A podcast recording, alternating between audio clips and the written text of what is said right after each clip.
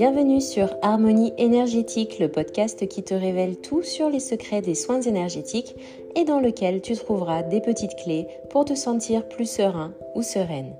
Ici, tu plongeras dans le monde des énergies, des ressentis et de l'invisible. On ouvre une porte qui permet de mieux nous comprendre ainsi que tout ce qui nous entoure.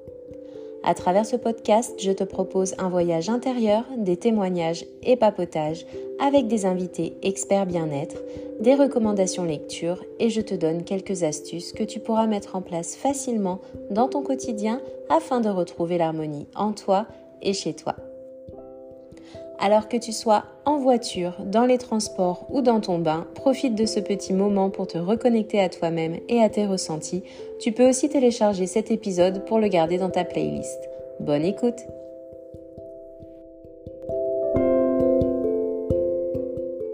Après avoir eu des problèmes euh, au cours de l'enregistrement de ce podcast, j'ai aussi eu pas mal de problèmes euh, quand il a fallu monter le podcast. En tout cas, c'est la première fois que ça m'arrive où j'ai carrément la page qui saute devant moi, comme si je pouvais pas le lancer ou l'enregistrer. Et c'est là que je me suis dit qu'il y avait peut-être quelque chose à faire et, une certaine euh, prise de conscience euh, par rapport à ça. Et je tiens à dire du coup euh, que par rapport à cette maison, même si j'ai mentionné énormément de choses assez négatives, de par ce que j'ai vécu en y étant pendant presque plus de trois ans, ça a quand même été une école, si je puis dire, en tout cas une école de la vie, vraiment. Parce que même si euh, ce que j'ai vu, bah, c'était pas des paillettes et des licornes, et que quand on commence à percevoir, malheureusement, c'est pas toujours des choses euh, qui nous font du bien. Euh, c'est souvent des choses qui ont tendance à nous faire peur, et c'est pour ça aussi qu'on pourrait avoir tendance à ne plus vouloir voir, à ne plus vouloir ressentir, à ne plus vouloir prêter attention à ses ressentis.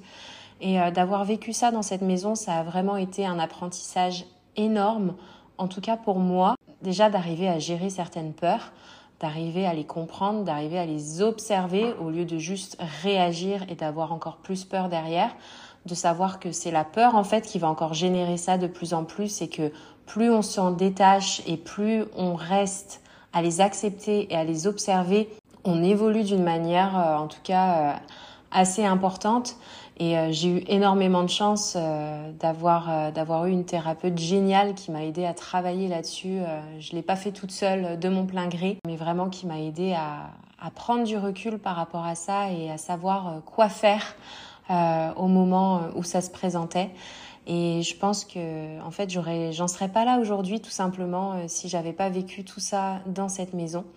Donc, je tenais quand même à en faire part parce que je voulais pas que ce soit que une chose négative à me dire euh, voilà j'ai vécu ça euh, c'était l'enfer et euh, non en fait oui ça a été très très difficile mais il a fallu que j'apprenne à, à gérer ça à dealer avec ça comme on dit et,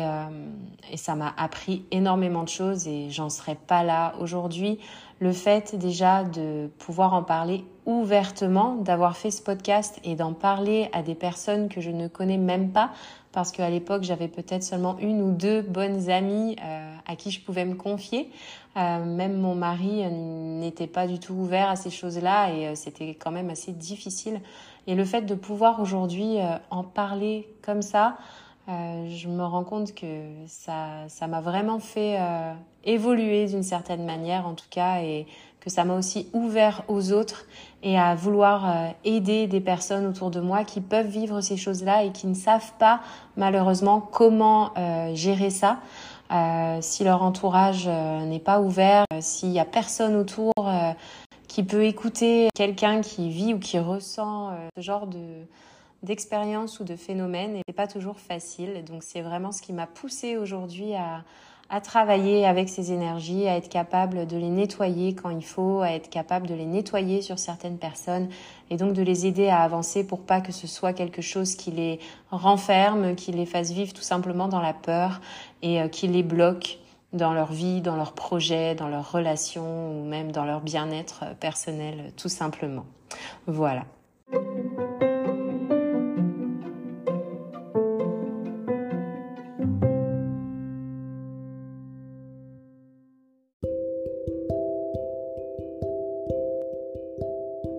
J'en profite aujourd'hui pour vous remercier d'être resté fidèle et à l'écoute et d'avoir laissé cette voix s'exprimer, car outre celle que vous entendez actuellement, Aujourd'hui, c'est une voix différente qui a refait surface, ce que certains appellent voix intérieure.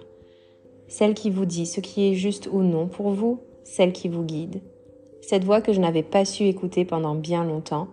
celle qui s'est faite plus discrète à certains moments que d'autres, et celle qui se fiche des algorithmes ou de ce que les autres peuvent penser, et que j'ai la chance de pouvoir exprimer à travers ce podcast pour vous. Merci.